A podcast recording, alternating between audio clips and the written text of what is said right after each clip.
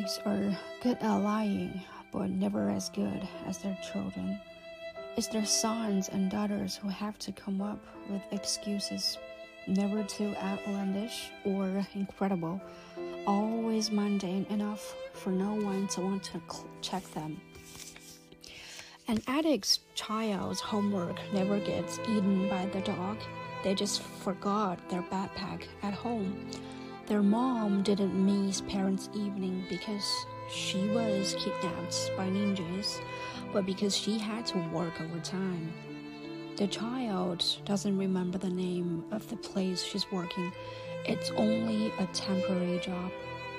She does her best, mom does, to support us. Now that dad's gone, you know, you soon learn how to phrase things in such a way as to preclude any follow up questions.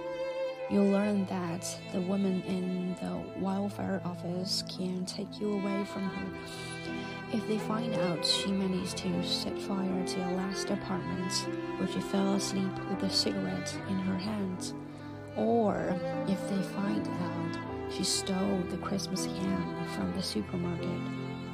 So you lie when the security guard comes. You take the ham off her and confess, It was me who took it. No one calls the police for a child, not when it's Christmas. So they let you go home with your mom, hungry but not alone. If you had been that sort of child and then grown up and had children of your own, you would never have subjected them to that under no circumstances would they have to learn to become such good liars. You would promise yourself that. So you don't go to the welfare office because you are scared they will take the girls away from you. You accept the divorce and don't put up a fight for your apartment uh, or your job because you don't want the girls to have parents who are at war with each other you try to sort everything out yourself, and eventually you get a stroke of luck. You manage to find a job against the odds, not the sort you can live comfortably on, but one you can survive on for a while. That's all you need a chance.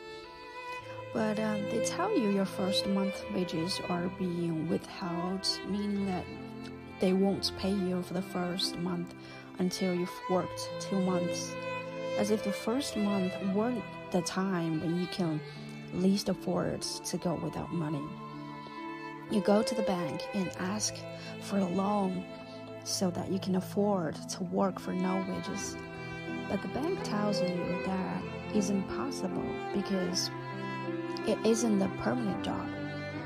You could get fired at any time, and then how will they get their money back? Because you haven't got any, have you? You try to explain that if you had money, you wouldn't need a loan, but the bank can't see the logic in that. So, what do you do?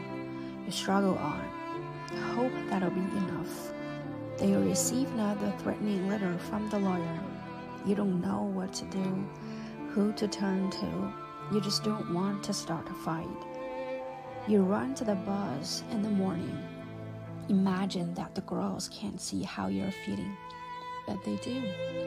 You can see in their eyes that they want to sell subscriptions to magazines and give you all the money. When you leave them at school, you go into an alleyway and sit down on the edge of the sidewalk and cry because you can't stop thinking, you shouldn't have loved me all your life you have promised yourself that you will cope with everything, not be a chaotic person, not have to beg for help. But Christmas Eve arrives and you suffer your way through it in lonely despair because the girls are going to spend New Year's Day with you. The day before New Year's Eve, you put the latest letter from the lawyer who wants to take them away from you in your pocket. Next to the letter from your landlord, which says that if you don't pay the rent today, you're going to be evicted. right there, right then. It takes next to nothing to knock you off balance. One really bad idea is enough. You find a toy pistol that looks like a real pistol. You make holes in a black woolly hat and pull it down over your face. You go into the bank that wasn't prepared to lend you any money because you didn't have any money. You tell yourself that you're only going to ask for 6,500 kroner for the rent and that you will return it as soon as you get paid. How? A more ordered mind might be asking, but, well, perhaps you haven't really thought that far ahead. Perhaps you just think you will go back in the same ski mask and with the same pistol and force them to take the money back because all you need is one month. All you need is one single chance to sort everything out. Later, it turns out that the damn toy pistol, the one that looked almost real, looked real because it was real.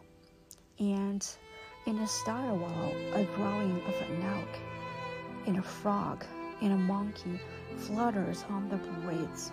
And in an apartment at the top of the building, it's a rug soaked in blood. This wasn't how life was supposed to turn out.